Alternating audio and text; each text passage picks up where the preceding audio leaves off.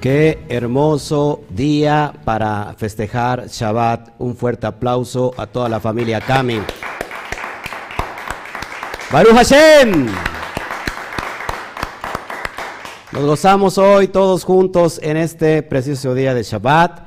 Sea usted bienvenido a esta familia, gran familia, comunidad Kami, Quejilá Mundial, a todas las naciones. Le saluda el pastor Oscar Jiménez Glés eh, pastor de este ministerio y director del Instituto Torá. Eh, nos, nos, complacemos de tenerlo hoy en esta preciosa mañana de Shabbat. Entra por esta ventanal grande que tengo, eh, entra la luz, la luz del sol, la luz del día. Y bueno, así como está entrando esta luz, está entrando la luz de la Torá. Tengo enfrente de mí luz artificial y tengo luz natural. de todas maneras, hay mucha luz que va a irradiar hoy en cada casa de ustedes a través de este importante, importante estudio. Así que quédate con nosotros, prepárate bien eh, para que hoy disfrutemos todos juntos este día de Shabbat, este Yom precioso y que es bendecido porque el Eterno se complace en aquellos que le agradan. Así que hoy vas a tener un día especial, por favor. Felicita al que está junto a ti, felicita a tu hijo, a tu hija, a tu esposo, a tu esposa. Dile, hoy es un día especial. Eh, así que prepárate a recibir esta verajá que está viniendo, así con la luz que está cayendo hoy. Gracias, saludamos a todos en Facebook. Luis Anthony, Shabbat Shalom, Ignacio, ya estás con nosotros, Nedi, qué bueno que estás con nosotros, y a todos los que nos están saludando, Sabina, qué bueno que estás con nosotros, Shabbat Shalom, y Héctor, Shabbat Shalom también, por YouTube tenemos a Yamel Pizzi, eh, eh, eh, también a María Rojo, Piedras Negras, yo me confundo mucho con Piedras Negras y Aguas Calientes, yo no sé por qué, habrá, habrá que tener una conexión ahí espiritual. Bueno, este, Connie Montañez también de Aguascalientes, Zulma, eh, de aquí del Valle de Orizaba, Luis Pérez, Shabbat Shalom, eh, qué bueno que estás con nosotros, Hebreo Bíblico, Básico y Raíces Hebreas, te saludamos. Un abrazo bien fuerte hasta Colombia, que nos están viendo hasta allá. Gracias a todos ustedes que, que están con nosotros. Matilde, Shabbat Shalom, qué bueno que estás con nosotros. Mati, ya estamos todos listos para arrancar este día, este Yom, donde se hizo para estudiar la Torah, para que la luz de la Torah nos alumbre y nuestra alma sea elevada a otro nivel. Ese es el propósito del Shabbat, que nosotros nos estemos restaurando, que estemos viviendo en un estado de, purificación espiritual, de Tahará, y que nuestro camino eh, sea como lo indica la Torah, el camino del justo es como la luz de la aurora que va en aumento hasta que el día se hace perfecto y el Eterno nos está perfeccionando. El Eterno, ¿cuántos dicen amén? Que el Eterno nos está perfeccionando. Amén. Bueno, pues gracias a todos ustedes. Yamel Pizzi, no, no sé si ya le había saludado. Bueno, gracias a todos. Eh, así que eh, un fuerte eh, abrazo a la distancia. Flor Cantú. Gracias, Sebastián a todos. La familia Cami está muy lista, muy preparada para este gran día. Así que vamos a meternos al estudio del día de hoy. Quedó muy interesante hace ocho días. Ayer vimos, hace ocho días vimos, por ejemplo, en el Shabbat, en la noche del Shabbat, vimos la porción del capítulo, eh, 2 Corintios capítulo 8, y vimos sobre la cuestión de la sedacá. Y ayer tocamos precisamente la segunda parte de la sedacá. Y hoy, curiosamente, Curiosamente yo digo que nada es curioso porque todo eh, funciona a través de propósitos en el tiempo y en el espacio. Eh, que el Eterno hizo, el bendito, el bendito sea, lo hizo para culminarnos y para llevarnos a cabo eh, el propósito de Él en nuestra vida. Y hoy vamos a hablar también el capítulo 5 de Primera de Timoteos, algo referente que tiene que ver con las cuestiones económicas. Yo realmente nunca eh, trato de, hablar de, estos, de estas cosas económicas porque hay mucha gente muy delicada con la cuestión de la economía, eh, pero bueno, lo tengo que tomar porque es parte de. Nosotros no nos movemos por lo que, porque este ministerio no cobra nada en absoluto. Todo lo que usted pueda dar ha sido de su propia voluntad y de su corazón y sobre todo porque el Eterno es el que le ha inspirado a hacerlo. Baruch Hashem por eso, y yo creo que su vida eh, está, siendo, está siendo elevada. Así que saludos a mi Zamora. Eh, ya, ya me hacen falta lentes. Es increíble que yo dije, por mí no, no van a pasar los años, sino que se quedan. Ya me está fallando la vista, Gloria Hashem.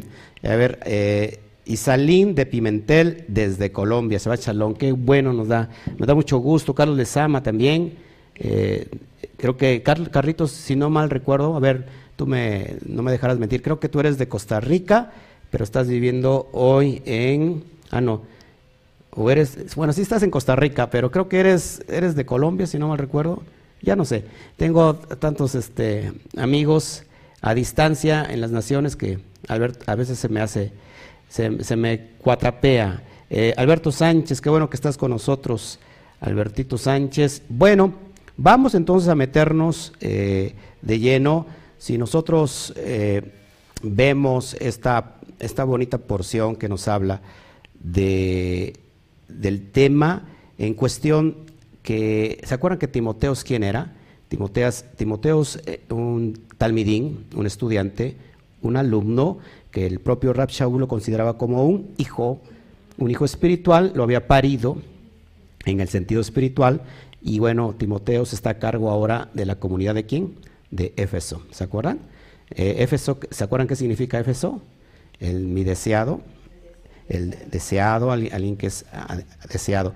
Entonces, eh, Timoteo está recibiendo directamente de la instrucción de Pablo, basado por supuesto en la Torah, los consejos que tiene que tomar cualquier persona que está llamada a ser un ministro del el Eterno, aquel que está, está haciendo en su corazón eh, que el Eterno lo está llamando para dirigir un movimiento espiritual, para dirigir una comunidad, para llevar el Evangelio.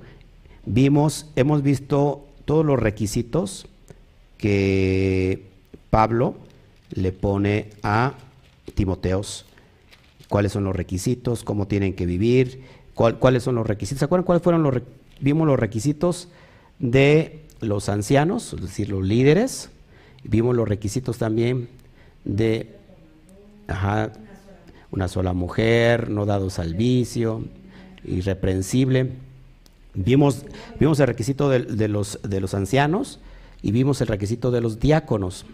Es decir, todos aquellos que quieran servir, esta carta nos, nos va a ayudar a saber dirigirnos en el buen camino. Todos aquellos que de alguna manera sienten el llamado a, a dirigir, porque no todos, ojo, no todos, no todos están llamados a, a dirigir.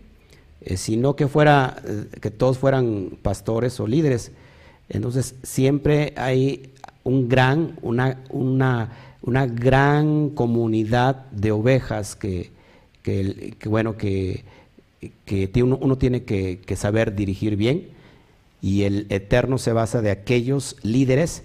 Ahora, muchos quieren ser líderes, muchos quieren ser dirigentes, pero yo no le voy a llamar líderes, yo le voy a llamar siervos, esclavos, servidores.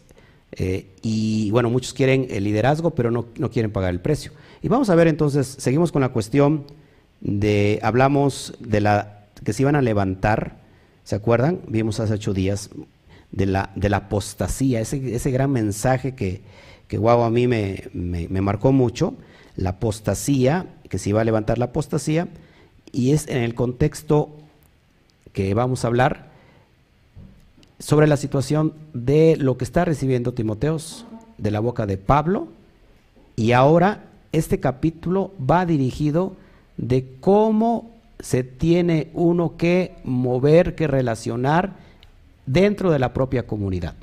Cómo tiene que ser el creyente que está en una comunidad, que está en la verdad, que está en una keilá, que está en una sinagoga, cómo se tiene que comportar dentro de la sinagoga, dentro de la keilá. Es, este capítulo que vamos a ver. Así que, capítulo 5, y vamos a hablar de los deberes hacia los demás. ¿Qué, está diciendo Pablo? ¿Qué le dice de Timoteos? Vamos, Y abrimos ahora sí el, la Brejada Shah, 1 Timoteo capítulo 5, y dice, versículo 1, no reprendas al anciano, sino exhórtale como a padre, a, más, a los más jóvenes como a hermanos. Porque Pablo hace mucho énfasis en los ancianos? Y aquí no está hablando de los líderes, que más adelantito lo vamos a hablar, está hablando de las personas mayores. Normalmente el joven, el joven se siente con mucha capacidad, se siente que, que, ¿cómo se llama? Es como un caballo o como un toro, como un güey, que tiene mucha fuerza y normalmente al anciano lo ve como alguien que, pues que lo desprecia. Sin embargo, el anciano, el anciano tiene mucha, mucha autoridad y mucha experiencia. Es por eso que normalmente el, los, el yugo que habla de para sembrar en los campos ponen un buey viejo y un buey joven, porque el buey joven tiene mucha experiencia, mucha, perdón, tiene mucha fuerza, mucho brío, pero no tiene experiencia. Es como un caballo desbocado y ponen junto a él a un güey viejo en el cual él tiene toda la experiencia y entonces eso se equilibra. Tenemos que tener experiencia con fuerza, fuerza con experiencia. Eh, al, que tiene experiencia, pues le hace falta ya la fuerza porque normalmente ya está, eh, tiene algunos años encima. Pero ¿qué dice la Torah en la cuestión del anciano? Esto es muy importante porque creo que en nuestra, en nuestra comunidad, en nuestra cosmovisión, se ha perdido mucho el respeto hacia los ancianos. ¿Qué pasa en, la, eh, en cuestiones de la Torah? ¿Qué pasa en la cosmovisión judía? ¿Cómo se ve al anciano? ¿Cómo se le toma al anciano? Y basados en la Torah, fíjate, y esto es bien importante porque yo recuerdo en tiempos, en tiempos pasados, eh, todavía en mi juventud, hace algunos ayeres, que nosotros veíamos, y bueno, nosotros seguimos viendo a las personas adultas con mucho respeto, se les hablaba de usted. Hoy los jóvenes del día de hoy le hablan de tú, este, son muy despectivos, se burlan de los ancianos, pero fíjate lo que dice la Torah, y, quiero, y, como eso está basado en la perspectiva hebrea y cómo lo ve la Torah, es necesario que nosotros enseñemos a nuestros hijos cómo se tiene que tomar la Torah. Dice la Torah en Levítico 19:32, eso es bien importante. De aquí lo toma Pablo y dice, delante de las canas te levantarás y honrarás el rostro del anciano y de tu Elohim tendrás temor, yo Adonai. Es decir, ¿cómo toma la Torah al anciano? Lo toma, eh, se tiene que tener mucho, mucha honra y mucho respeto. Si tenemos, si, si tenemos temor al Eterno, dice delante de las canas te vas a levantar. Es decir, le vas a honrar porque una persona que tiene canas, las canas no es otra cosa, es una manifestación no solo de los años, ojo, ¿eh? sino de las experiencias acumuladas. ¿Todos aquí? Entonces es bien importante que, usted eh, ponga toda, toda esta disposición de poder nosotros eh, respetar a nuestras personas mayores, a nuestras personas adultas. De hecho, hay personas, lo digo muy tristemente, que ni siquiera respetan a sus propios padres. Y hay un gran mandamiento precisamente en la Torah. ¿Y cuál es el mandamiento más grande de la Torah para empezar? El amor, la Jabá. El amor, amarás a tu a Elohim, Adonai tu Elohim, con toda tu mente, con todo tu, tu, corazón, tu alma, tus fuerzas. Segundo mandamiento, Levítico 19, 18, amarás a tu prójimo como a ti mismo. Y, hay un mandamiento basados en, en, Shemot 20, tomados de las Aseret Hadibrot, que son los diez mandamientos, y que dice que honrarás a tu padre y a tu madre. Eh, y, tristemente eh, hay muchos hijos que no honran al padre ni a la madre, mucho menos van a honrar a las, a las personas adultas extrañas. Así que cuando nosotros estamos delante de, de, una, de una persona adulta, dice Pablo, le dice a Timoteo, no reprendas al anciano. ¿Por qué? Porque él tiene experiencia. ¿Cómo lo vas a, cómo lo vas a exhortar? Como a padre. Tú no llegas con un padre y dices, oye, bueno, hay personas que sí lo hacen, ¿eh? Oye, este viejo, mira esto, que estás mal, quién sabe qué eres. No, no, no. Dice, exhórtale como a padre. Recuerda que Timoteo era una persona muy joven Y que en la comunidad no solamente hay personas de promedio de vida, eh, no sé, de 30, 40 años, hay personas adultas. Y entonces se tiene uno que dirigir a, los, a las personas adultas con mucho respeto como si fueran sus padres. Y a los jóvenes, dice Timoteo, le dice perdón a Pablo a Timoteo, como a hermanos. Esto es impresionante para que salgan bien las cosas. Verso 2, vamos con las ancianas. A las ancianas como a madres, a las jovencitas como hermanas con toda pureza. Por eso vemos más adelante que a Timoteo le va a decir en, la carta 2, en la, en la carta, en el, perdón, sí, en la, en la carta 2 de Timoteo le va a decir a Timoteo que cuide, que cuide de, de, no ser tentado en las bajas pasiones, porque por, la, por lo dado a su juventud. Entonces, bien importante aquí que a las jovencitas eh, dice como hermanas con toda pureza. ¿Sabes? En el judaísmo, en el judaísmo, en la perspectiva judía, eh, se prohíbe siquiera tocar a la mujer. A la mujer, ¿por qué? Precisamente para que no pueda uno caer en la tentación del yetzer hara, de la mala inclinación. O sea que hay mucho respeto. Por eso te, das cuenta que en las sinagogas hay una, hay una, ¿cómo se llama?, división se, ponen aparte las mujeres y muy separados los hombres, basados en, que cualquier roce con, una, con, el sexo opuesto, sobre todo los hombres hacia las mujeres, pues eh, puede pasar esto, sobre todo en los jóvenes. Por eso es con mucho respeto y le dice, le dice a Timoteos eh, a, las a las jovencitas como si fueran tus hermanas. O sea, con mucho respeto. Yo por eso, amados hermanos, eh, yo, no, yo no estoy joven, ¿no? pero al menos este, yo tengo que tener trato con mujeres de todas las edades.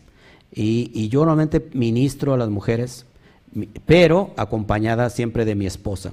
Yo no recibo a una mujer eh, que yo la pueda ministrar solo. Este es algo prohibido desde antes que conociera esto, es por lógica. Este, no porque desconfíe yo de las mujeres, ni porque desconfíe yo de mí, sino porque se desconfía de, los dimes, de los diretes, y entonces tenemos que tener mucho ojo con esto. Así que si tú estás eh, liderando hoy una comunidad, no importa la edad que tengas, eh, el varón normalmente es el que ministra a los varones, y, las, y, la, y, cuando el roe tiene que ministrar a una, una mujer, se hace acompañar de su esposa. Eso es bien importante porque se puede prestar a malos entendidos. Entonces, eh, yo normalmente, yo le digo a todas las hermanas, y no me van a dejar mentir, aquí me están viendo, que cuando en los tiempos que podíamos andar en la calle y que si alguien me veía en la calle, eh, por eso estamos en una zona conurbada, en un valle donde, donde emergen varios municipios, y, bueno, eh, aunque está todo unido, pues hay una distancia. Entonces yo le decía a las hermanas que viven en mi comunidad, si me veían en Orizaba, en mi coche, que normalmente nunca ando solo, pero cuando ando solo es porque ando, eh, bueno, eh, haciendo diligencias. Y cuando ando solo y si yo encontraba a una hermana en la calle, simplemente les iba yo a saludar y les iba a decir adiós, que no las iba yo a subir al coche. No porque fuera yo este, déspota, no sé, sino porque cuido mucho eh, el que dirán.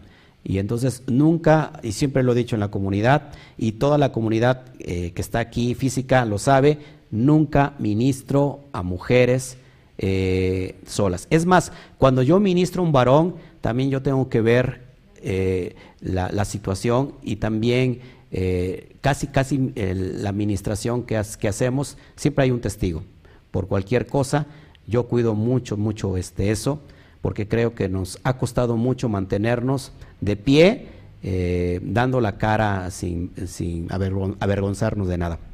Así que ese es el consejo que yo les doy a todos aquellos que quieran eh, estar dirigiendo a una comunidad, a las jovencitas como hermanas, y yo, y yo diría a todas las mujeres como si fueran tus, tus, tus hermanas y a las mayores como tus, tu propia madre. Amén. Verso 3 dice el verso 3, honra a las viudas que en verdad lo son.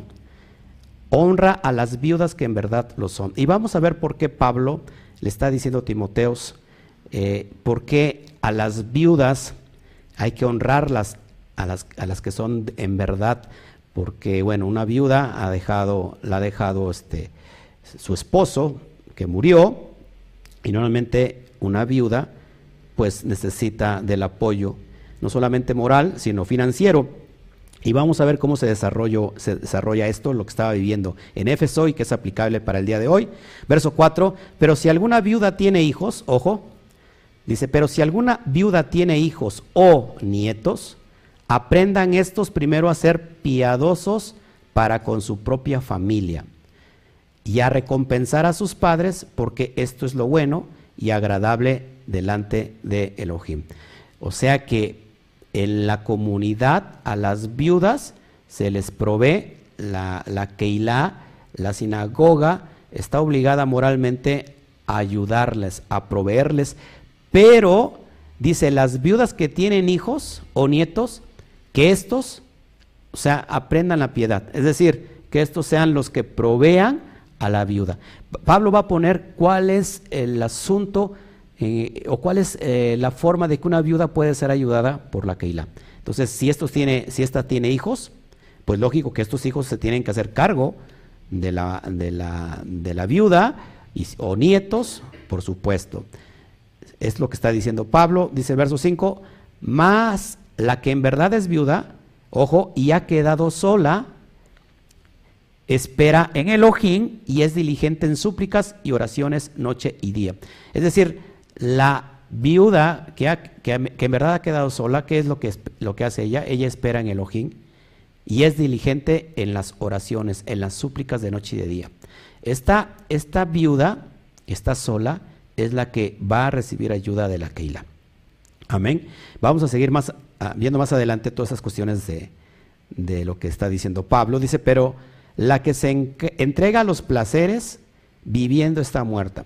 Hay, hay, hay, jóvenes viudas, y ahorita va a hablar eh, Pablo de las jóvenes viudas, que esas pues no hay que ayudar y que realmente eh, cuando una viuda, cuando una mujer eh, en viuda, joven, y dice, si ésta se entrega a los placeres, en la, la verdad está viviendo, viviendo muerta.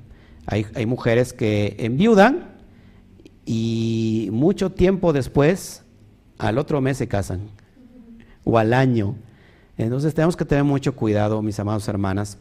Este, ¿O por qué estaba diciendo también Pablo esto? Porque en la comunidad eh, lo que se estaba dando en Éfeso es que llegaba una mujer que había enviudado y no llegaba a, guardar la Torah, no llegaba porque tenía temor del Eterno, sino llegaba porque quería conseguirse un marido.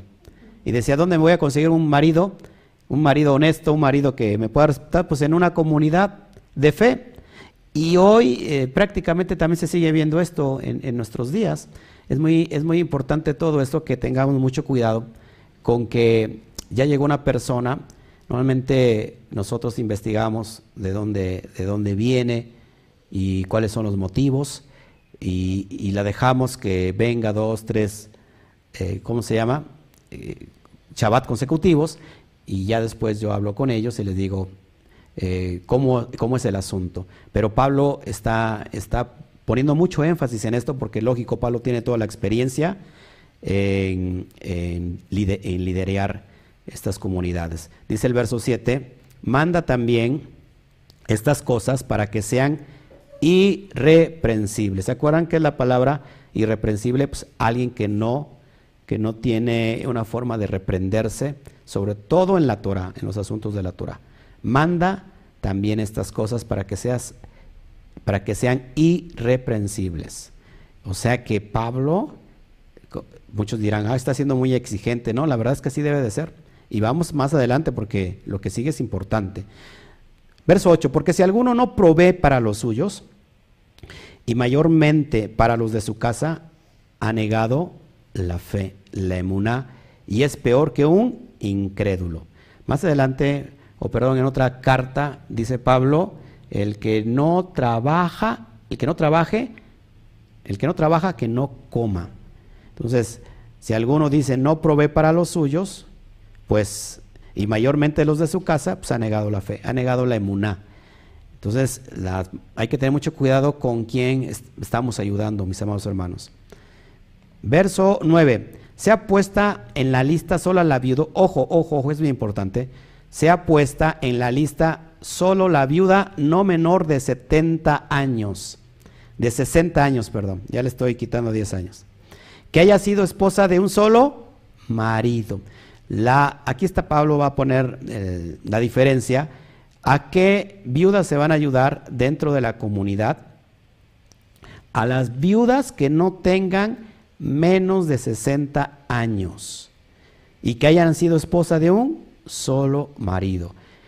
Esta viuda va a recibir apoyo económico de la Keilah, pero esta viuda está trabajando en la Keilah. Y ahorita vamos a ver de qué formas es como trabajan, cómo sirven. Verso 10. ¿Cómo tiene que ser esta viuda? No menor de 60 años, que tenga testimonio de buenas obras. ¿Qué son las buenas obras? ¿Qué creen que sean las buenas obras? A ver, aquí, ¿qué, qué creen que sean las buenas obras? Las buenas obras tienen que ver con la obediencia a la Torah. ¿Sí? Las buenas obras. eh, eh, eh, perdón, eh, Santiago, Jacob, decía, si tu fe no tiene obras, vana es tu fe. Tu fe en sí está muerta. Entonces, las buenas obras tienen que ver con los asuntos de la diligencia, de la obediencia a la Torah. Entonces, cuando dice esta mujer, entonces tiene que tener testimonio de buenas obras, es decir, que está guardando la Torah y que está siendo obediente a la Torah. Si ha criado hijos, si ha practicado la hospitalidad, si ha lavado los pies de los Kedoshim, ¿cómo es el contexto de lavar los pies de los Kedoshim? De los santos. Recuerda que en el primer siglo las calles eran mayoritariamente eran de tierra, donde era un, un, ¿cómo se llama? Una, pues, un, transcurrir o una vía donde eh, caminaban no solamente las personas, sino también los, los animales, las cargas de bestia. Y bueno, se dice, se dice que se llenaba eh, de estiércol y entonces las sandalias iban sucias y los pies porque usaban sandalias y cada vez que llegaban a, la, a una comunidad, a, una, a una a una sinagoga, tenían que lavarse los pies por respeto, porque entraban a un lugar kadosh, y había personas que se encargaban de lavar los pies. Y estas personas eran normalmente las personas a que se está refiriendo Pablo, las viudas. Se ha lavado los pies de los santos, se ha socorrido a los afligidos y se ha practicado toda buena obra. Imagínense el grado de lavar los pies a los hermanos. De, ¿El grado de qué? De humildad. Es impresionante. Bueno, si esta mujer está trabajando arduamente en el misterio, la Keilah tiene la obligación de qué? De ayudarla económicamente. Verso 11. Pero viudas más jóvenes, ¿qué dice, le dice Pablo a Timoteos? No admitas, porque cuando impulsadas por sus deseos se rebelan contra el Mashiach, quieren casarse. Lo que yo hace un rato les decía. Lo que buscan es ya solamente casarse, suplir su, su necesidad. Eh, no estoy hablando, este, ¿cómo se llama? genéricamente, porque aquí a mi lado tenemos una hermana que... ¿Cuántos años ha, estado usted viuda, hermanita? 11 años. Y mi hermana tiene 10 años con nosotros, 10 años con nosotros, y yo le conozco su testimonio, es una persona que ha trabajado con nosotros, tiene hijos, por supuesto, y tiene nietos, pero es una hermana que no viene a buscar con quién casarse que viene, que viene a buscar un amorío para que llenar ese hueco. No, la hermana, la única condición que tiene es servirle al Eterno con todo su amor y sus fuerzas. Pero dice las, las jóvenes, viudas más jóvenes, no las admitas. No las admitas en el contexto, no, es decir, aquí Pablo no está desechando a la mujer y no está diciendo, ah, es una viuda que tiene 50 años, 55 años, no, no, esa no puede entrar a la comunidad. No, ¿cuál es el contexto? Que si esa mujer viene para buscar marido, pues no, o sea, no se admite, porque la, función de la mujer en una comunidad es servir al Eterno y crecer espiritualmente. Amén. Verso 12, incurriendo así en condenación por haber quebrantado su primera fe, su primera emuná, su primera obediencia. Verso 13, y también aprendan a ser ociosas. Dice que las, las o sea, no lógico otra vez, no general, no está generalizando Pablo. Las viudas jóvenes dice, dice, y también aprenden a ser qué? Ociosas, andando de casa en casa, y no solamente ociosas, sino también chismosas y entremetidas, hablando lo que no debieran. Normalmente estas mujeres, ¿por qué cree que anden de casa en casa? ¿Qué pasa cuando una mujer está casada? ¿Qué pasa cuando una mujer es casada? Pues que tiene muchas obligaciones dentro de la casa y que tiene que atender a los hijos, que tiene que atender al marido y, y no tiene otras cosas que hacer porque su función la está llevando a cabo. Una, una joven viuda ya no tiene a quién rendirle cuentas y normalmente esas jóvenes viudas en ese, en ese tiempo, y yo creo que también en el día de hoy no todas, andan de casa en casa buscando eh, pues, compañía, ¿no? Y de alguna manera son las personas que llevan y traen chismes. Dice Pablo que tenemos que tener mucho cuidado con, con aquellas. El verso 14 dice así, quiero pues que las viudas Ojo, que las viudas jóvenes se casen, críen hijos, gobiernen su casa, que no den al adversario ninguna ocasión de maledicencia. ¿Cuál es el contexto aquí? Si una persona que está, un matrimonio que está en la comunidad, en el tiempo que están estudiando la Torah, que están, eh, ¿cómo se llama?, eh, convergiendo en la comunidad, se muere, por ejemplo, hablando en este, en este contexto, en este tiempo, el COVID. Supongamos en la Keilah hay un matrimonio de jóvenes, ¿no? Jóvenes me estoy refiriendo a 50, 55 años, y por desgracia se muere el marido. La, la mujer queda viuda. En este contexto Pablo le está diciendo, entonces que la viuda joven se case, para que no caiga en que como no tiene a quien rendirle cuenta, ande de aquí para allá. Que críen hijos, que gobiernen su casa y que no den al adversario ninguna ocasión de la de maledicencia. Es decir, que, que no des lugar al satán. O sea, que estás pensando en, porque lógico, hay necesidades que se tienen que suplir. Y Pablo lo sabe y el Eterno lo sabe.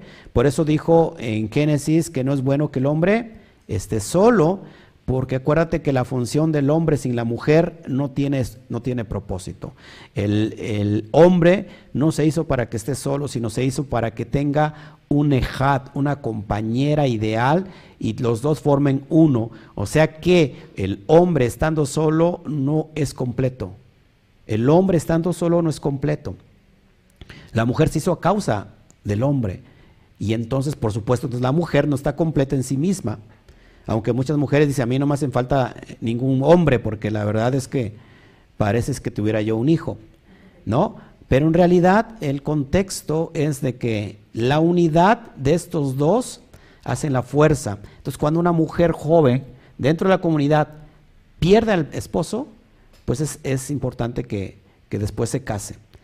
En el otro contexto que hablaba yo es que la mujer solamente viene para buscar a alguien, ¿no? Con ese interés. ¿Estamos entendiendo? Verso 15, porque ya algunas se han apartado en pos de Satanás, en pos del Satán. Es decir, ya le han dado eh, lugar a la carne, a los deseos bajos, a las pasiones. Y si no lo hacen de forma, ¿cuál es la forma de poder legalizar una relación íntima? Casándonos, casándose. Ahí se legaliza y no es ilegal que la mujer eh, tenga relaciones íntimas y estas son para que procreen, ¿sí? Y que no den lugar al satán. Por eso dice Pablo también, no sé si en Corinto no recuerdo, que dice que la mujer se tiene, eh, o sea, que recomienda que si está soltera, que se quede soltera, que mejor se quede soltera y si no, que se case para que no la tiente el satán, ¿sí? Para que no se queme, Exactamente. Verso 16. Si algún creyente o alguna creyente tiene viudas, que las mantenga.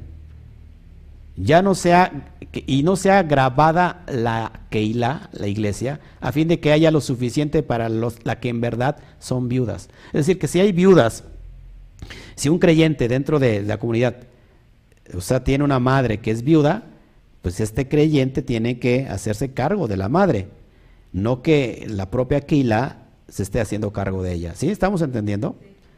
Para que en realidad las que sí necesitan, pues tengan, y aquí estamos hablando de la sede acá, porque la comunidad tiene que dar sede acá a, a la propia comunidad, a los necesitados, a los que trabajan, a los que realmente se están poniendo la camisa del ministerio y que están trabajando hombro a hombro, codo a codo, mano a mano, eh, en las buenas y en las malas, de día, de noche, es necesario que la Keilah les apoye. No está, no, no va en contra, sino todo lo contrario. Verso 17, y aquí sí vienen los ancianos, aquí hablando de los líderes, que gobiernan bien, sean retenidos por dignos de doble honor. La palabra honor en el griego, perdón, hace énfasis a la cuestión económica. Entonces los ancianos, los líderes que gobiernen bien, sean tenidos por dignos de doble honor, mayormente, ojo, los que trabajan en predicar y en enseñar. Es decir, que los que predican y enseñan tienen derecho a un salario. ¿Por qué? Porque es un honor aquel que predica y enseña. Sigo adelante porque esto es bien importante lo que viene. Dice, pues la escritura dice, no pondrás bozal al güey que trilla y digno es el obrero de su salario. ¿Dónde dice esto en la Torah? Por eso Pablo siempre cita la Torah. Pablo nunca predicó fuera de la Torah. Pablo nunca predicó en contra de la ley. Al contrario, siempre la cita. Y cada predicador del día de hoy lo que tiene que hacer en su prédica, en su mensaje, es estar basado completamente en la Torah. Fuera de ella solamente es un mensaje emotivo, un mensaje que, te da nada más ánimos y, es un mensaje de autosuperación pero no, el mensaje de todo buen predicador tiene que ser basado en la Torah. Y fíjate, Pablo toma el texto de, de Barín, Deuteronomio 25.4, y dice así, no pondrás bozal al buey cuando trillare. Eh, tomado de las, de las leyes de, de, ¿cómo se llama?, humanitarias que vemos en el libro de Devarín. Ahora, ¿cómo es esto? ¿Por qué, ¿Por qué hace una analogía al buey? al güey que no le pondrás eh, bozal, al güey que trilla. Porque eh, normalmente cuando el güey está trabajando en sembrar la tierra, a este, a este, todo lo que va, lo que va caminando y, puede comer los granos que, se van quitando, que van cayendo, eh, lo que, lo que, cuando va caminando, está trabajando el güey. Cuando tú le pones un, un bozal al güey, va a dejar de comer y ¿qué va a pasar? Se va a enfermar, no va a tener fuerza y de alguna manera ese güey está ayudando para suplir los alimentos necesarios de los hombres. Hace una analogía a la Torah en cuestión a los hombres que estudian la Torah, que enseñan la Torah. ¿Cómo es visto un hombre que enseña la Torah en la cosmovisión hebrea? Y a mí me interesa mucho eso. No estamos hablando de cómo lo ve la cosmovisión occidental, sino cómo lo ve la Torah.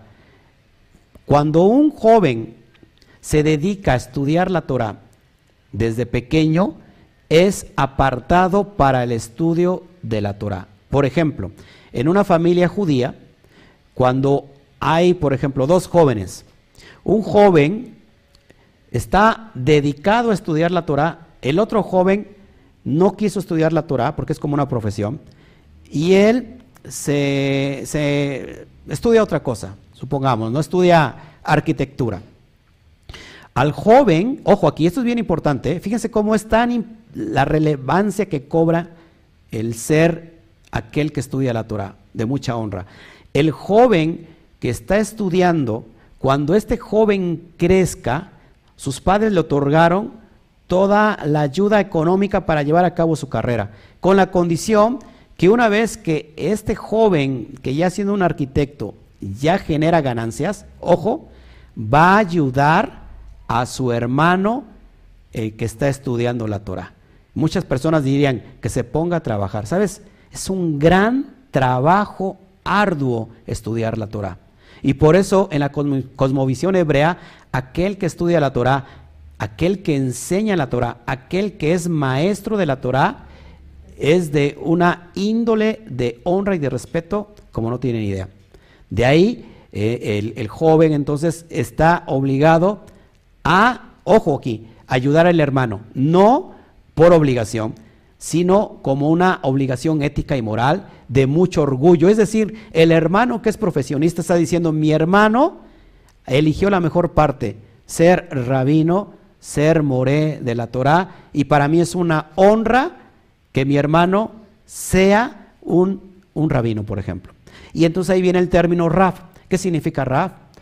Mi grande, alguien que es excelso, alguien que es grande, y por eso al Rab, al rabino, se le toma con mucha estima y con mucha honra.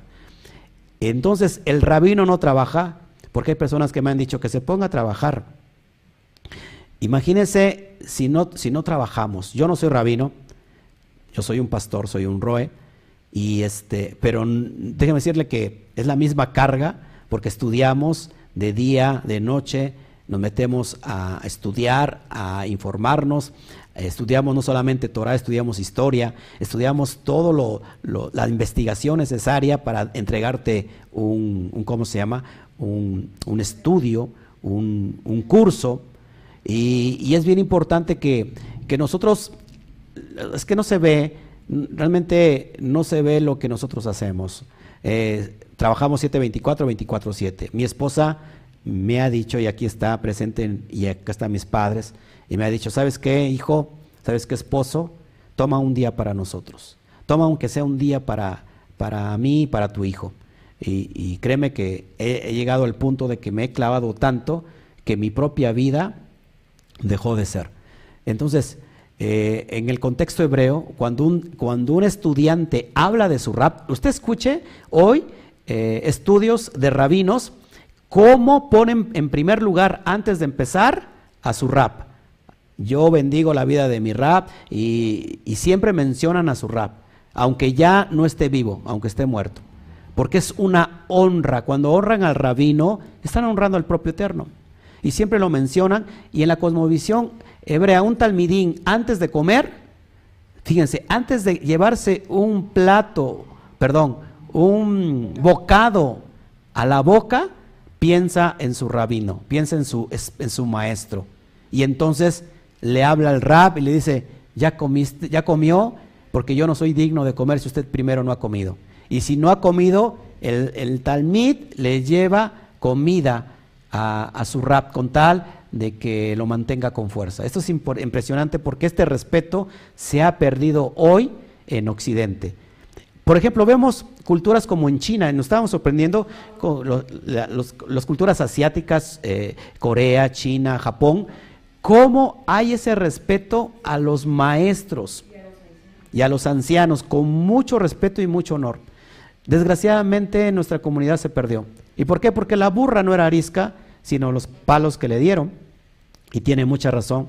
Pero créanme que trabajar para el Eterno es un arduo trabajo.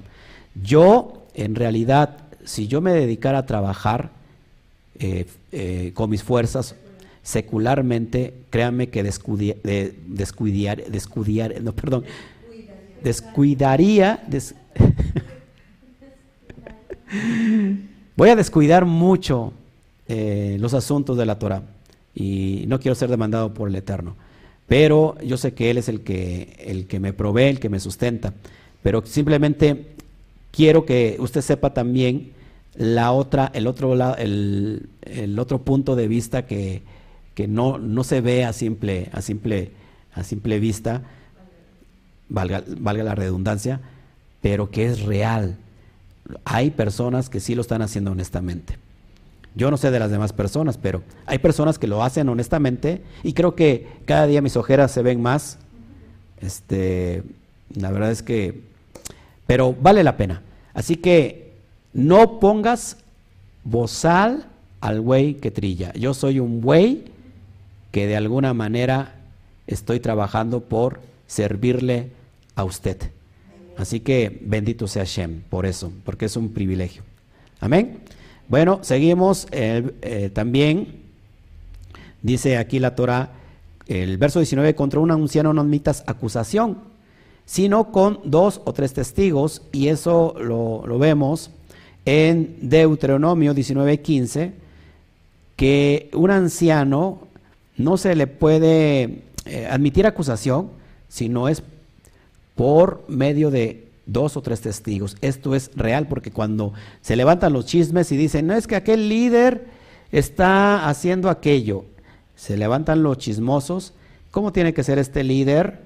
¿Cómo tendría que ser Timoteos? No admitir una acusación al menos que hubiera dos o tres testigos. Dice en Devarín 19:15, no se tomará en cuenta a un solo testigo contra ninguno en cualquier delito ni en cualquier pecado, en relación con cualquier ofensa cometida, solo por el testimonio de dos o tres testigos se mantendrá la acusación. Nosotros, eh, es bien importante que esto lo llevemos a cabo porque tiene que haber una corte de justicia, en, el judaísmo se conoce como el Beit el Beit Din, la Corte de Justicia, la Corte Rabínica de Justicia, aquellos que determinaban qué es lo que era bueno aplicar de acuerdo a la Torah y si en realidad esta acusación era válida por estos dos o tres testigos, pues se mantendría la acusación siempre y cuando hubiera pruebas eh, eh, facientes para dicha acusación. Por eso vemos en el pasaje de de Rabí y Joshua, cuando la mujer que la llevaron, la mujer adúltera, y le dijeron, esta mujer ha pecado, y que le dijeron, hay que apedrearla según la, ley de Moshe, la ley de Torah. Eh, pero ¿qué tenía que haber? Testigos, y, no solo, y había muchos testigos ahí, supuestamente, pero ¿dónde estaba también la otra persona? La otra persona, porque dice que la, encontraron ¿qué? En el acto de adulterio. Es decir, la agarraron con las manos en la masa. Tenían que llevar, llevar a los dos. ¿Y qué pasó? ¿Por qué no aplicó supuestamente la justicia? Porque dicen es que la perdonó. No, ¿sabes qué? Es que tenía que recabar las pruebas y la corte de justicia, o en este caso Rabí Yehoshua es un rabino, y él podía decir que se podría hacer en cuestión de esta acusación. Pero faltaban pruebas y mira, te lo demuestro en el, en el, ay, se me pasó, creo que no lo vi, bueno, más adelante. Es decir, sí faltaban, faltaban pruebas porque no solamente se tiene que, que presentar un testigo, sino tienen que ser dos o tres y que lo confirmen, pero sobre todo que tengan que testigos. Amén. ¿En qué me quedé? Verso 19. Verso 20. Ok, vamos al verso 20. Dice, a los que persisten en pecar, repréndelos delante de todos para que los demás también teman. Uy, hago esto y no, eh, no me la acabo. El pastor es un, eh, ¿cómo se llama? Prepotente, es un grosero, falta de amor, no tiene, ¿qué? No, no tiene este tiento, eh, no tiene humildad, es un exagerado, ¿cómo es posible que se exhiba la persona? ¿Y qué, dice Pablo a Timoteo? Ojo, mire lo que está diciendo Pablo a Timoteos. A los que persisten en pecar, ¿qué dice? repréndelos delante de todos para que los demás también teman.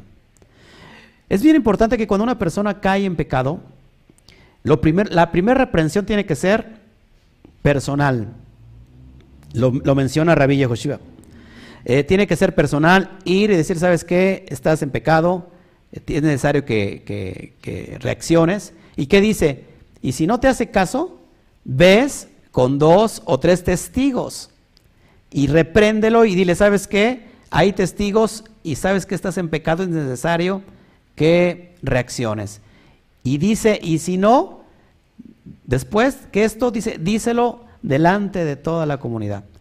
Y si no, y si no reacciona, has perdido a tu hermano. Pablo está diciendo, ¿sabes qué? A los que están persistiendo en pecar una y otra vez, no los apapaches, no les digas, ay, pues pobrecitos, mira, vas, vas a salir adelante, échale ganas. ¿Qué dice? Repréndelos delante de todos, para que los demás también teman. Y créame que voy a llevar esto a cabo.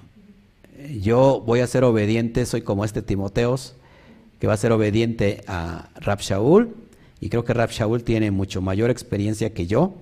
Así que vamos a llevar a cabo esto. Aquellos que, que, que persistan en pecar, los vamos a reprender públicamente. Y, soy bíblico, ¿eh? Así que seguimos adelante. Verso 21. Te encarezco te encarezco delante del Elohim y del Adón, Yeshua HaMashiach, y de sus ángeles escogidos, que guardes estas cosas, ¿qué? Sin prejuicios, no haciendo nada con parcialidad. Es decir, que no tomes juicios adelantados. ¿Cómo tenemos que ser nosotros? juzgar con justo juicio, como lo hacía nuestro Adón, Yeshua HaMashiach. Dice, no haciendo nada con parcialidad. Es decir, tienes que ser imparcial, no tienes que darle lugar a fulanito, a sutanito, porque es el que da más dinero a la comunidad y que tienes que traerlo aquí, ¿verdad? Este, como, como una princesa, la tienes que, lo tienes que tratar eh, con excelencia, porque pues están dando mucho a la comunidad. No sé si, se ha escuchado esto en estas, en esas comunidades, sobre todo eh, cristianas, que al que da mucho, híjole, este es intocable, por favor, esta familia aporta mucho dinero a la comunidad, eh, no importa lo que hagan, que, vivan en pecado, que vivan lo como sea, esos no se tocan. ¿Sabes?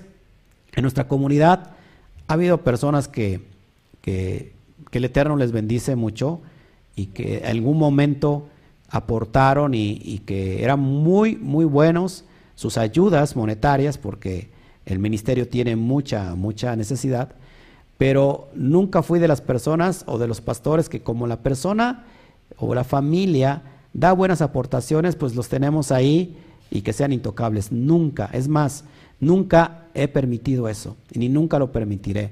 Nosotros nos envolvemos y yo, tú sabes que en una comunidad pues hay ciertos niveles económicos, ¿no? Hay en una comunidad familias que tienen son más prósperas, otras no lo son tantos, pero nosotros, yo, mi persona, me desenvuelvo con todos, con todos por igual, puedo comer con ellos, si, ellos me invitan a comer, yo voy, no hay ningún problema, usted me puede dar lo que usted guste de comer, siempre y cuando sea kosher, por supuesto, este, y yo convivo con todos, pero no tengo a nadie en especial. Si la persona, eh, pues se le demanda eh, una reprensión y una exhortación, créame que yo lo voy a hacer. Y lo he hecho. Y las personas no lo, no lo aguantan y se van, terminan yéndose porque piensan o pensaban que porque aportaban dinero eran intocables. Pero ¿saben qué? En este ministerio no es así, ni tampoco en el ministerio de Pablo, ni en el ministerio de Timoteos, en la comunidad de Éfeso. Amén. Seguimos avanzando. Vamos al verso 22, y esto es bien importante. No impongas con ligereza las manos a ninguno, ni participes en pecados ajenos. Consérvate puro, consérvate también. ¿Cuál es este concepto? Sobre los líderes e imponer manos significa otorgar autoridad. Ojo aquí, imponer manos significa otorgar autoridad. Es cuando se levanta una persona que va a servir dentro de la comunidad. ¿De dónde es el retrato? ¿De dónde se saca esto? Bueno, en los antiguos, acuérdate que Moshe Rabenu, precisamente cuando él da la, estafeta a alguien más, ¿quién es el que, lo, que lo sucede? ¿Se acuerdan? Yehoshua Ben Nun o Josué es el que lo sucede y por órdenes de Abacadosh, le dice a Moshe que bendijera a, Josué, a Yehoshua, en la función de ser el nuevo líder. ¿Y qué hace Moshe? impone las manos sobre Josué, sobre Yehoshua Ben Nun, y le imparte la autoridad de ser el nuevo líder. Entonces, cada vez que uno escoge, ojo aquí, el, a alguien para servir, lo tiene uno que hacer con mucho cuidado. Por experiencia propia te lo digo, porque a todos nos tiene que pasar, que normalmente ponemos a alguien a servir porque es muy, ¿cómo se puede decir? Eh, servicial, porque es carismático, porque, pues, porque siempre apoya, siempre está dispuesto. Y normalmente, como hace falta, como hay necesidad de hacerlo, pues inmediatamente lo ponemos. ¿Y qué ha pasado? ¿Qué ha pasado? Que llega un momento que, porque había necesidad, por ejemplo, de manejar la cámara, y, la persona sabía o, sabía cuestiones de computación, y era, estaba presto, y dijimos, bueno, que nos ayude. Y hemos cometido, y, y se ha cometido mucho el error de que después vemos sus acciones. Lo mismo pasa en las personas que sirven en la música, en la adoración, que normalmente la persona como sabe tocar cierto instrumento y como nosotros nos urge que alguien nos acompañe, pues normalmente le otorgamos esa, ese favor, esa honra de servir al Eterno. ¿Y qué ha pasado? Nos hemos llevado chascos. ¿Qué significa esto? ¿Qué le estaba diciendo?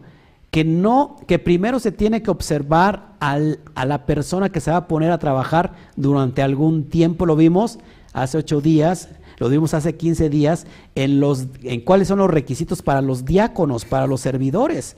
Se tienen que, poner a prueba, dice, ponlos a prueba por un tiempo para ver cómo son en realidad y que y pone todos los requisitos que, que, no, que, no, que no sea dado al vino, que sea irreprensible, que sea eh, marido de una sola mujer, bla, bla, bla, bla, todos esos, esos requisitos no poner a alguien por necesidad y porque no tenemos, bueno, que nos saque del apuro y ya lo ponemos. Tenemos que tener mucho cuidado con eso, porque ojo, ¿cuál es lo delicado de eso? Que cuando nosotros imponemos manos para darle, le otorgamos esa autoridad, ¿qué pasa? Que nosotros entonces participamos en sus pecados. Nos hacemos que partícipes de los pecados de esa persona. ¿Por qué? Porque nos faltó visión, nos faltó madurez, nos ganó el amor por esa persona y no la pusimos a prueba. Créame que a mí no me vuelve a pasar. Créame que a mí no me vuelve a suceder. Yo de ahora en adelante he cambiado 180 grados. La Torah es lo que nos hace, eh, nos hace el, eh, cambiar. ¿Por qué crees que yo estoy manejando hoy mi, mi, mi, mi, computadora aquí? ¿Por qué crees que yo soy mismo el que, el que manejo también la cámara? Entonces, es impresionante. No puedo hacer todo solo. Necesito gente, necesito manos que vengan a ayudar, pero gente que sea temerosa al Eterno y que esté viviendo una vida kadosh, una vida, una vida de piedad, que esté observando la Torah. Y, yo sí necesito gente de esa, claro que sí, y los vamos a poner a prueba antes. Entonces, sí nos hace falta muchos servidores, la verdad. ¿Por qué cree que, que hoy, en la actualidad, solamente estoy con mi guitarrita, adorando yo, y este, yo sirvo, yo ministro. Es más, casi yo vendo hasta mole y tamales los domingos, casi. Pero es necesario, mis amados hermanos, que la comunidad se tiene que, tenga que crecer. Tiene que estar a mi lado gente que quiera servir, gente que sea capaz de ponerse en este lugar y, ¿por qué no?, poder transmitirnos unos, unos estudios. ¿Por qué no? Yo estoy abierto para eso. Pero ¿qué pasa? Que cuando a alguien se le da el poder de leer públicamente un texto, de la Biblia, de la Torah, ¿qué crees?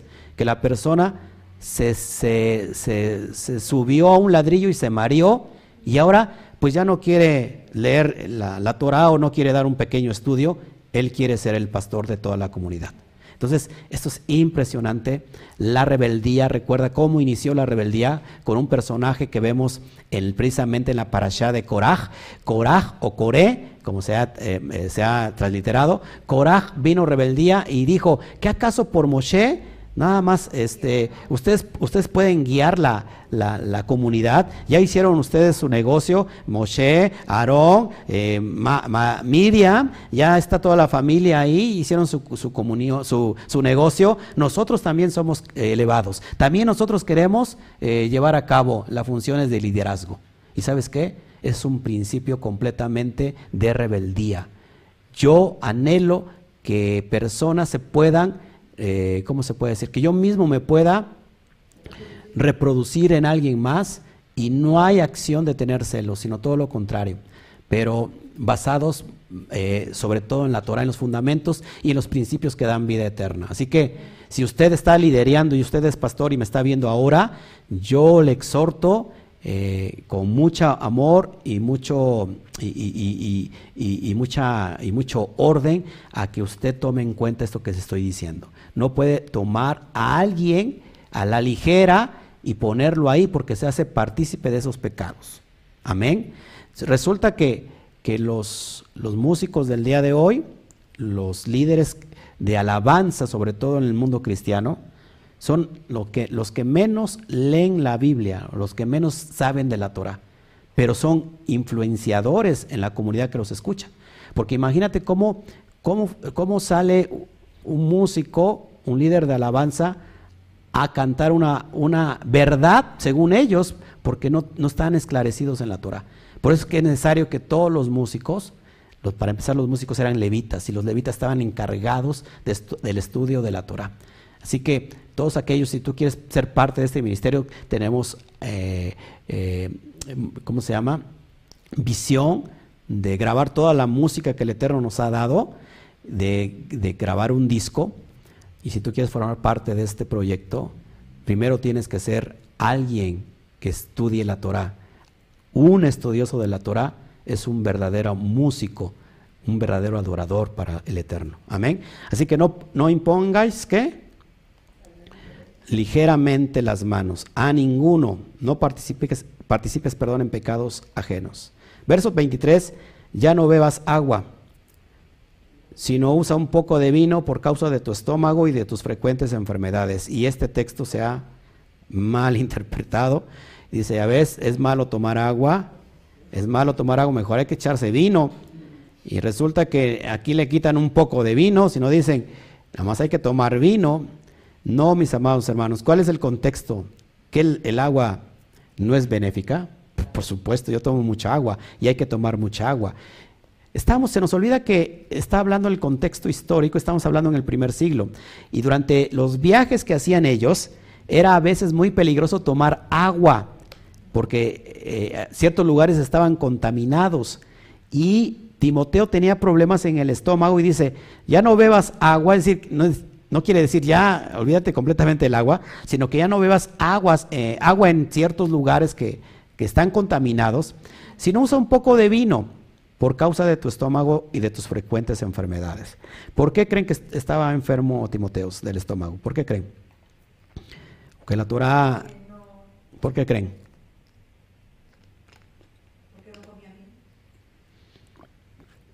Dice mi esposa, porque no comía bien. A ver, ¿por qué creen que que Timoteo se estaba enfermo del estómago.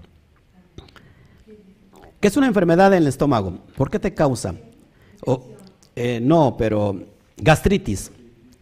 Normalmente, ¿por qué se da la gastritis? O la colitis.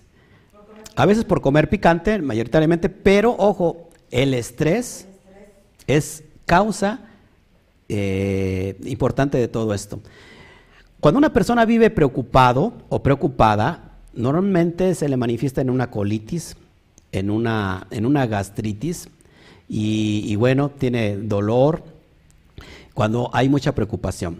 Y nosotros, los líderes, los pastores, tenemos mucha preocupación y muchas veces tenemos que hacer de tripas corazón. ¿Así se dice?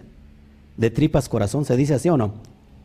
Es decir, tenemos que, que hacernos duro, duros pero la preocupación a veces nos sobrepasa. Y Timoteos seguramente estaba enfermo a causa de tanta preocupación y lo, y lo, y lo vemos por el siguiente texto que, viene, que ahí nos puede confirmar eh, posiblemente que se debía eh, los problemas de estómago por la preocupación constante de Timoteos.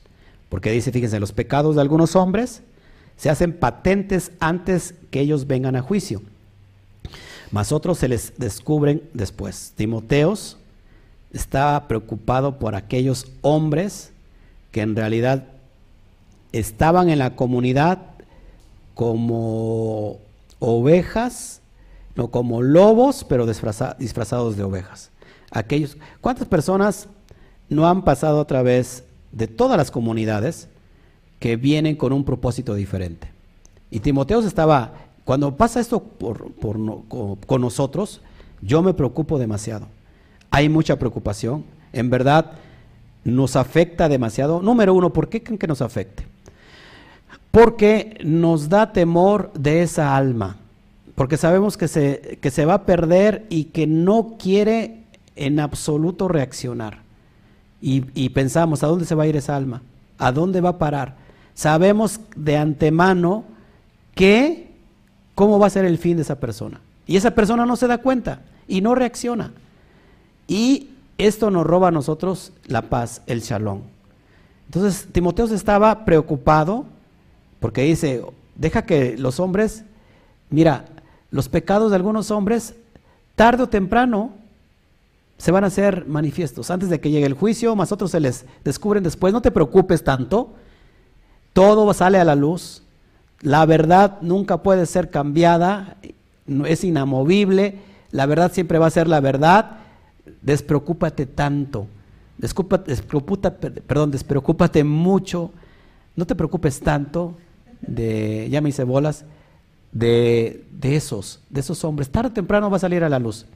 No importa que te hayan criticado, no importa que te hayan juzgado mal, no importa, no importa que te hayan levantado falso testimonio, lo han hecho mucho conmigo, dice Pablo, lo hicieron mucho con, con nuestro Adón Rabí, con nuestro Rabí Yeshua HaMashiach.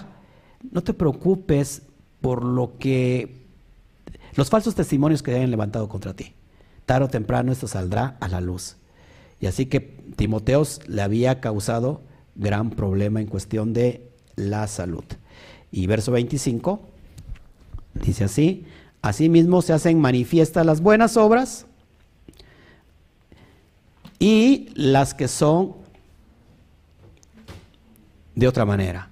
No pueden permanecer ocultas. Así que esto es lo que, eh, con esto concluye todo el capítulo 5 de esta preciosa carta, sin duda que nos ayuda mucho a reflexionar en nuestra vida de, ministerio, nuestro servicio al Adón a través de una de una Keilah, de una comunidad que estemos dirigiendo nosotros. Así que, mis amados hermanos, eh, esto es lo que yo quería entregarles. Si hay alguna pregunta, hoy reviso el chat para, para dar paso a las preguntas.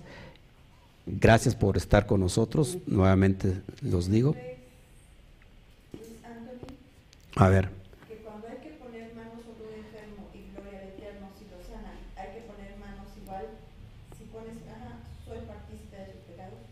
No, no, aquí estamos hablando en el contexto, lo que nos está preguntando Anthony, acuérdense que cuando dice, cuando hay alguno enfermo, que, le, que mande a traer los ancianos de la Keilah y que ellos ¿verdad? Usando aceite impondrán manos y la oración del sádic, del justo, puede mucho y esa persona sanará y si, y tuviera pecados le serán perdonados. ¿Por qué? Aquí está hablando exclusivamente sobre imponer manos sobre las personas que están enfermas. No te haces partícipe de, sus pecados. Siempre hay que orar porque, ojo, eh, aquellos que se nos ha dado un don de sanidad, no solamente es ir y orar por la persona porque está, porque está enferma, ya vamos a orar por ella, porque hay muchas personas que no lo quieren. Hay muchas personas que no quieren ni siquiera tu oración.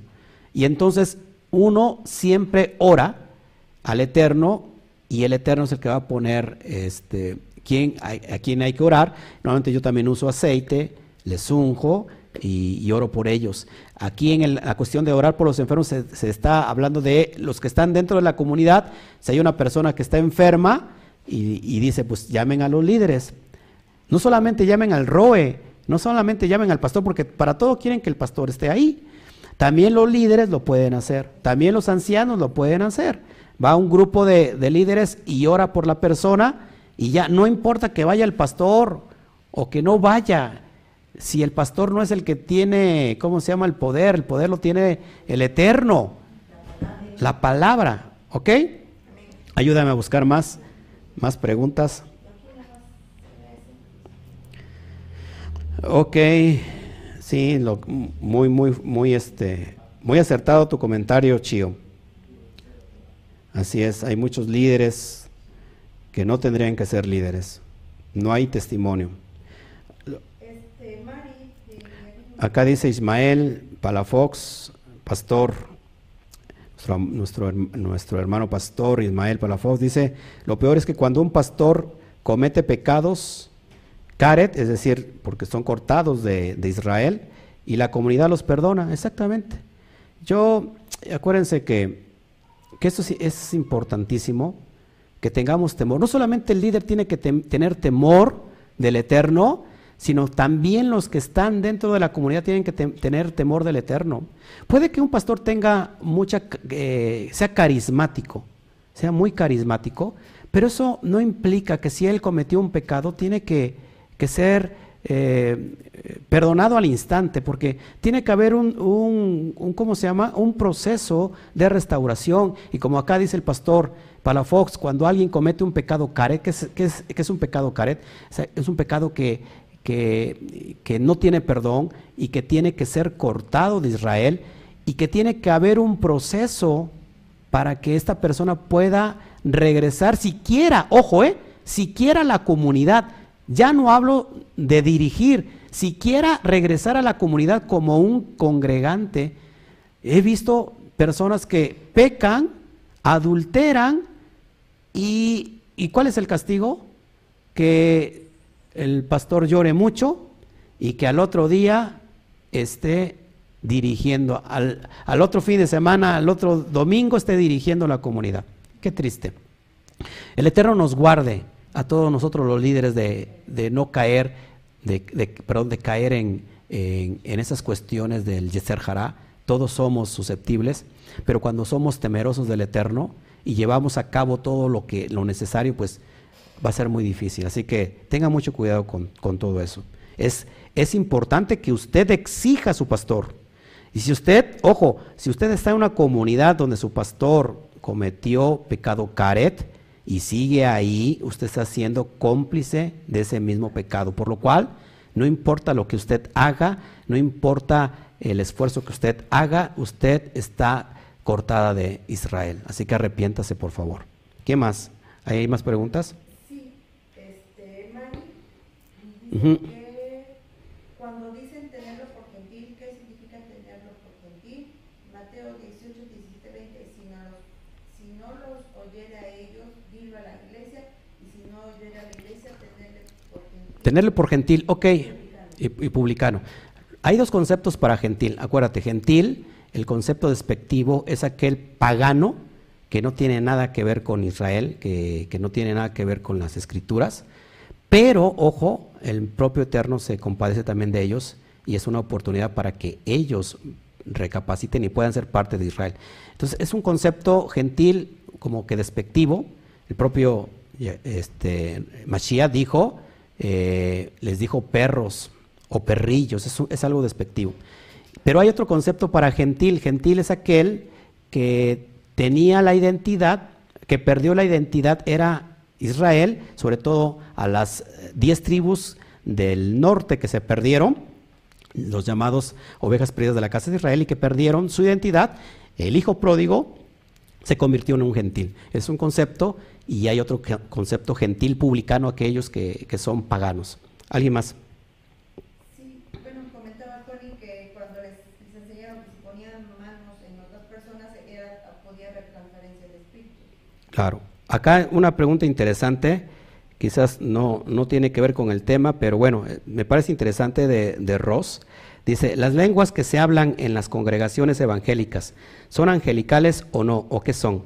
Recuerda, recuerda que es bien importante, estudia con nosotros el, verdadero don de lenguas, lo encuentras en la primera carta a los Corintios capítulo del 12 al, al 14 lo tengo aquí en este canal. Eh, ahí explico con, con, calma todo esto, pero en realidad escriba la palabra hipérbole. ¿Qué significa la palabra hipérbole? Es, es hablar de una manera súper exagerada. Cuando Pablo decía, si yo tuviese, si yo hablase más lenguas que ustedes, si yo tuviese lenguas angelicales, ahí está usando un, un término hipérbole, es decir, está hablando de una forma exagerada para dar una, una analogía, para dar un, una, una, enseñanza. Es como si, si, yo dijera, si yo fuera tan fuerte así como Superman, si yo eh, agarrara yo el, el, el, mundo, la tierra y la levantara y me la llevara a Marte y regresara, pero si no tengo amor, nada soy. Para empezar, ¿cuál es ¿Cuál es el, compendio, el contexto inmediato para saber cuáles son las lenguas angelicales? Las lenguas angelicales nos van a relatar en la Torah. Si usted revisa la Torah, ¿ha visto lenguas, ha visto, perdón, ángeles hablar? ¿Sí o no? ¿En la Torah ha visto ángeles hablar? ¿Sí o no? Sí. ¿Cómo hablaron? ¿Cómo se comunicaron con los antiguos? Pues se supone que se comunicaron en hebreo en una lengua normal que lo pudieran entender. Entonces las lenguas angelicales es, solamente es una hipérbole. Si yo tuviera las lenguas angelicales y si no tengo amor, pues nada soy. Es decir, el balbuceo que se, que se da en las comunidades cristianas en realidad es, es una señal, pero para juicio, para decirle a esas personas que hablan en lenguas extrañas que ellos son Efraín y que es necesario que regresen a a Israel, al Padre, a los, a los decretos, a los mandamientos. Por favor, vea Isaías capítulo 10 y ella habla, habla del tema de los ebrios de la corona de Efraín. Es importantísimo el tema, ya lo traté aquí. ¿Qué más? A ver si hay otra.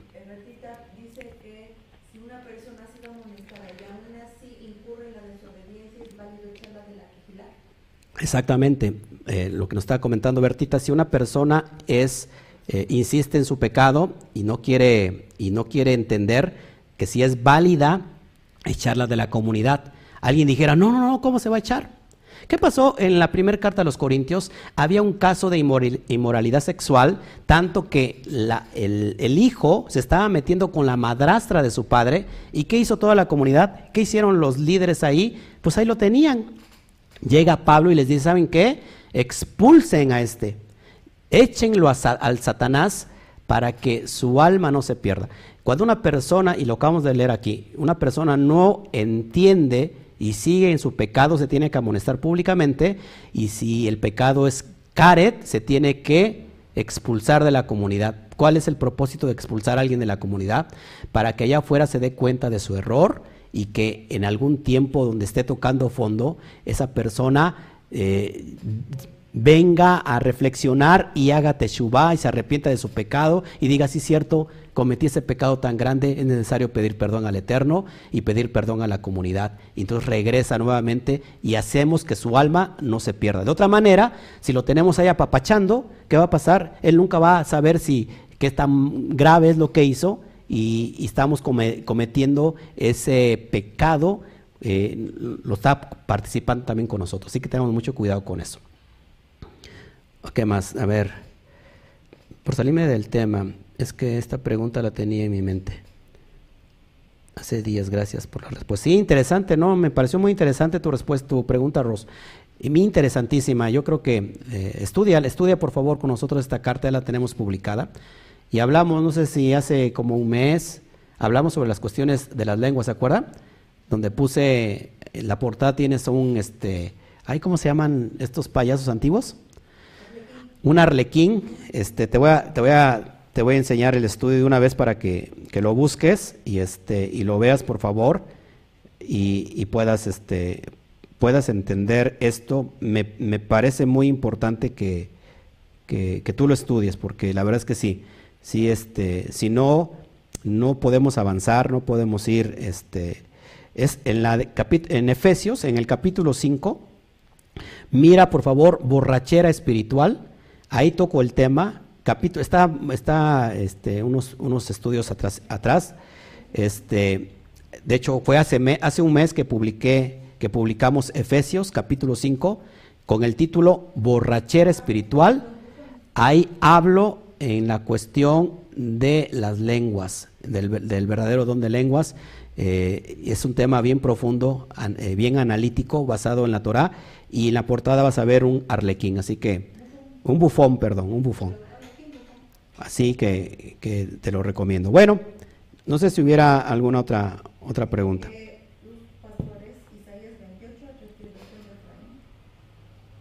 ¿Cómo? Isaías 28.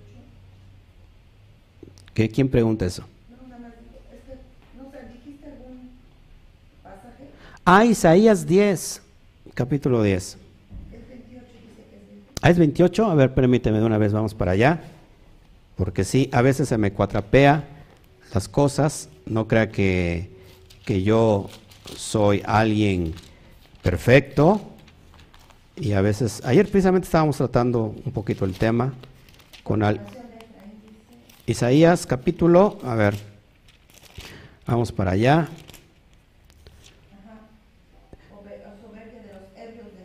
Ajá, ¿es capítulo qué? Capítulo 28. Todo el capítulo 28 habla, había dicho había dicho 10, ¿verdad? No, ok. Capítulo 28 de Isaías hay de la, de la corona de, los, de la soberbia de los hebrios de Efraín. Vean ese capítulo, está interesante y eso lo trato en el, en la, en el estudio que te... Ajá, 28, 10, 11, sí, así es. Una mujer puede imponer manos sobre un varón, varón maestro que ora por él. Gracias. Y si voy a ver el estudio, ok.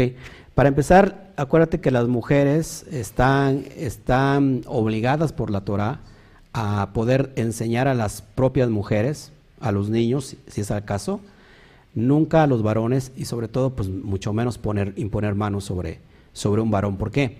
Porque la autoridad, eh, o sea, no se puede, el poner manos es dar autoridad a alguien. Una mujer no puede dar autoridad al varón porque la autoridad ya la, ya la entregó el Eterno. Esa fue la autoridad que nos entregó a los varones. Y no estamos hablando de misoginia, no estamos hablando, solamente estamos hablando de cuestiones que tienen que ver roles diferentes. Entonces, una mujer, desde mi punto de vista y desde acuerdo desde el punto de vista de la Torah, una mujer no puede imponer manos sobre un varón para imponer autoridad, para dar autoridad. Tendría que ser todo lo contrario. La mujer tiene que someterse al varón y así que esto es bien importante. Dice, no, acá está hablando con la cuestión de la, de la autoridad. Y, Horacio Cervantes, ¿existen las pastoras? No, no existen las pastoras.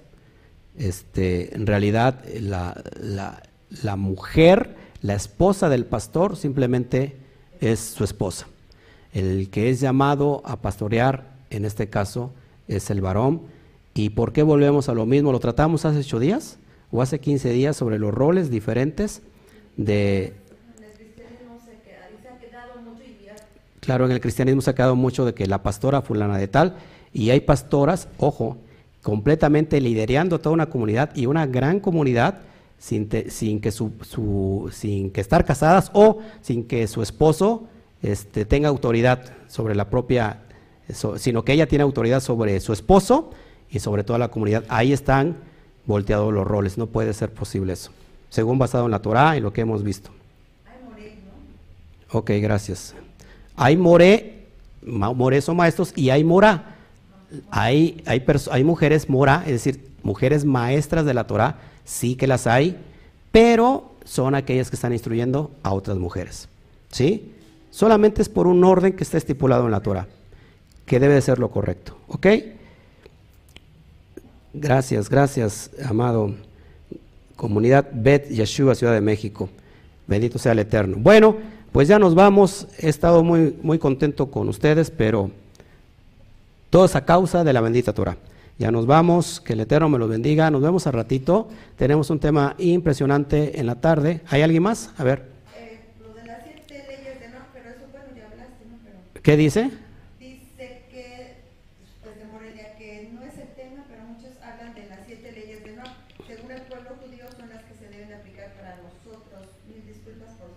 Ok, muy perfecto. Eh, he hablado mucho sobre las leyes de Noah.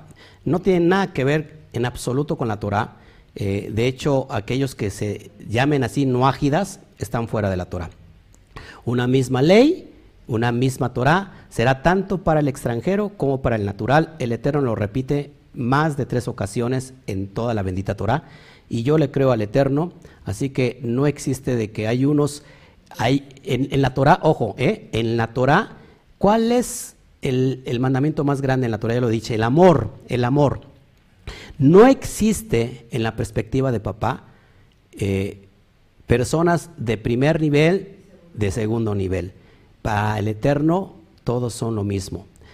Todos aquellos que guarden la Torah, no hay, si hay un extranjero que guarde la Torah, ojo, se convierte no en un nuágida, se convierte en un, eh, en un israelita y se le conoce como Benei Israel. Así que la ley es nuágidas. Voy a tocar el tema después con profundidad, ya lo he tocado, pero no, esa es, una interpretación rabínica y ha causado mucho daño porque hoy mucha comunidad se siente un Benei Noaj, un Noágida, y no guarda el Shabbat, no guarda este, muchas cuestiones, porque para ellos no es el Shabbat, para ellos no es la Torah, es, es una forma de desprecio bien grande. Y entonces, Hoy nosotros estamos provocando entrar a celo a la casa de Judá, lo dice Romanos capítulo 11, que los provocaremos a celos, ¿por qué? Porque estamos guardando la Torah y de una forma como debe de ser. Así que eso este, no lo tomes en cuenta, toma en cuenta, Baruch Hashem, la Torah del Eterno. Amén. ¿Otra cosa? ¿Existe el rol de diaconisas? Sí, una servidora, lógico. Ah, mujeres y hombres pueden ser diáconos, servidores dentro de la comunidad. Entonces, Roe puede una mora ser invitada a enseñar en la comunidad. No, nuevamente, una mora puede ser invitada a predicar a la comunidad, si en este caso es para las mujeres, una reunión de mujeres. Que en, en la perspectiva cristiana, pues esto es muy normal, que hoy se está haciendo también en las comunidades hebreas, tristemente. Pero eso no, no está bien desde el punto de vista de la Torah. Me gustan las preguntas que están haciendo. Sí, están muy interesantes. Échenle, échenle. A ver si, si este, salimos bien de aquí. Gracias, gracias. Sí, muy, muy, muy, eh, muy interesantes las preguntas, pero sí, acuérdense que nosotros no está basado en nuestro punto de vista, sino que el punto de vista de la Torah, y creo que yo no tengo nada contra las mujeres, les amo. ¿Qué seríamos nosotros los hombres sin las mujeres? De hecho, la mujer es de alta estima en la Torah, de alta estima. Y nosotros no podríamos llevar a cabo su rol, porque su rol no puede ser llevado a cabo por un hombre, no damos al ancho. Dice, se ha dicho que la mujer es el sexo débil. Creo que la mujer es el sexo fuerte. en, bueno, en las cuestiones de que una, uno le da gripita y ya uno se anda muriendo. Ay, me está dando el patatús. Y la mujer le da gripa y anda haciendo el trabajo, anda cocinando para arriba y para abajo y creo que se le olvida la gripa. Y es muy difícil que la mujer se, se tumbe en la cama por una, por una enfermedad. Uno apenas le da, ya, ay, ya quiere uno que lo mimen y todo. Este, pero no, son funciones diferentes. La verdad es que las mujeres no pueden hacer la función del varón, ni el varón la función de la mujer. Cualquier cosa sería ir en contra de los roles establecidos por el Eterno. ¿Alguien más? A ver. Sí, que bueno, entonces que fue jueza, que sí. 40 años, si ese es un rol está en la Torah. Ok, se, da la excepción de, de, Débora, siendo una, una juez, pero recuerda que alrededor de ella había varones. Ella se sujetaba, lógico, a la, a la Torah, pero se sujetaba al, al, conjunto de varones que estaban ahí. ¿Qué pasó?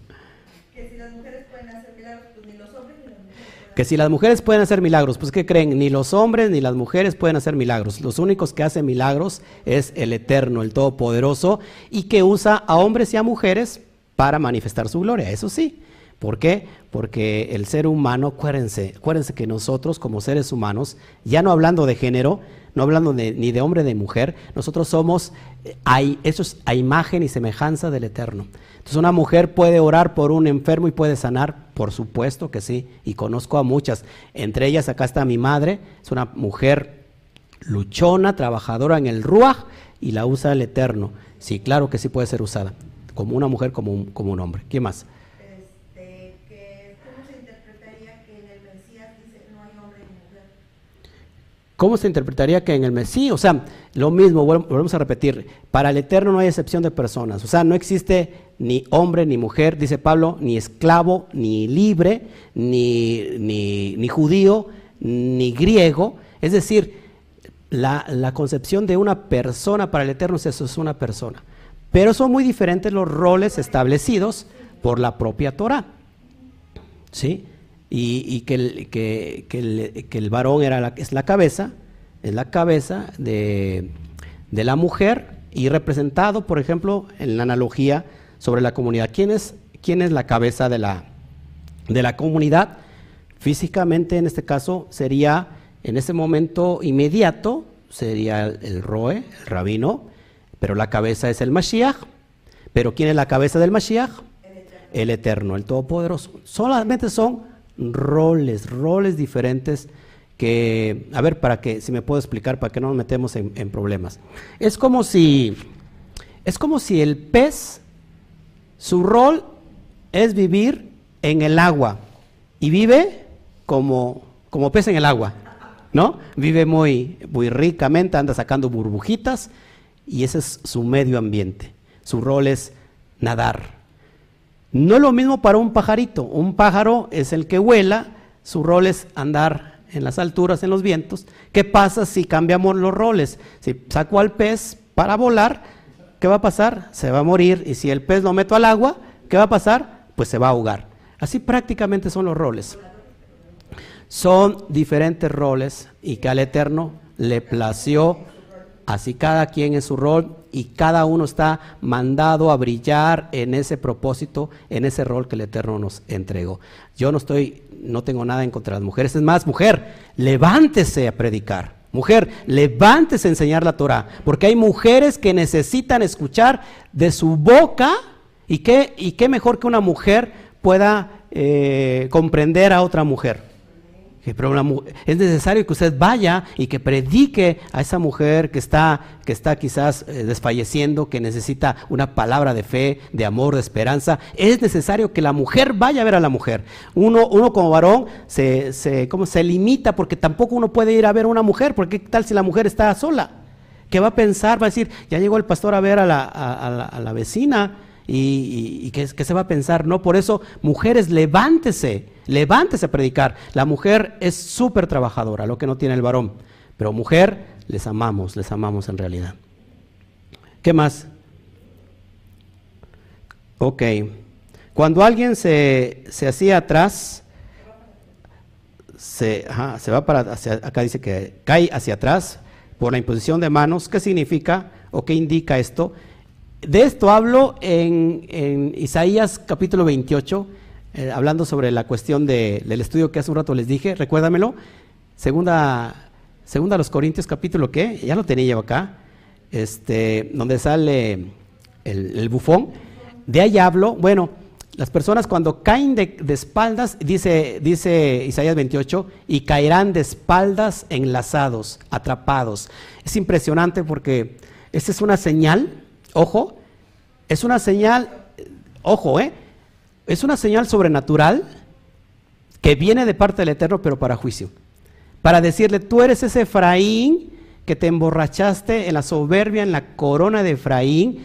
Tú no quisiste mi Torah porque dijiste mandato sobre mandato, ley sobre ley, renglón tras renglón, un poquito aquí, un poquito allá. Es decir, ya estoy harto de tu ley, de tu Torah, yo no quiero tus estatutos. Entonces, ¿qué dice Hashem? Te voy a enviar entonces a bufones, a payasos que te entretengan, que te hablen como borracho, como en lengua de tartamudos, para que caigas, una vez que, que caigas de espaldas, enlazado por eso.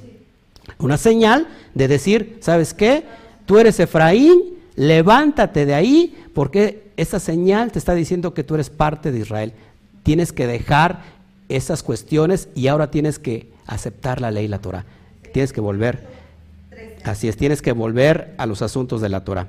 Así que esa es una, una cuestión de, de, ¿cómo se llama? De juicio. Las lenguas y el caer para, para atrás. ¿Puede un pastor Divorciarse, casarse y Dis- seguir predicando. divorciarse, casarse y seguir predicando? Según sea el caso. Acuérdate que hay, hay procesos para un divorcio y para que se vuelva a legalizar otro matrimonio, ya lo hemos hablado también, según sea el caso. Pero, si, si- pero hay pastores que, bueno, no lo hacen una vez, sino lo hacen dos, tres veces. Hay muchos pastores que andan por ahí. ¿Qué dice aquí? Cuando la mujer tiene un mejor... Sí, muchas veces, fíjate que la, la mujer es muy sabia. La mujer es muy sabia y, bueno, no todas, pero las mujeres son muy sabias, porque la mujer sabia edifica su casa.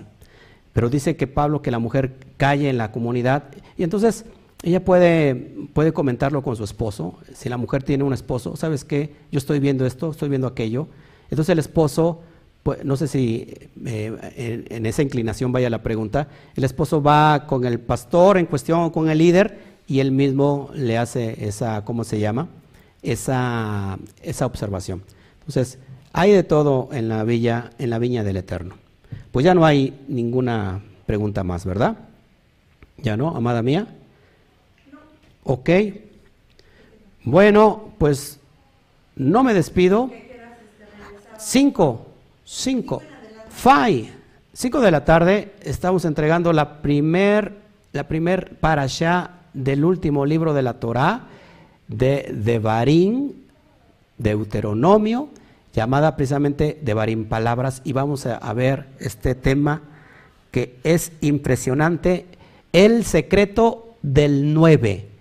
El secreto del número 9 lo vamos a ver un- al ratito mismo y usted se va a enterar de estas cuestiones tan poderosas que están ocultas en la Torah. Así que eh, no me despido, nos vemos. eh, ¿qué, qué otra cita era la de Isaías? Isaías 28, todo el capítulo, por favor, léelo.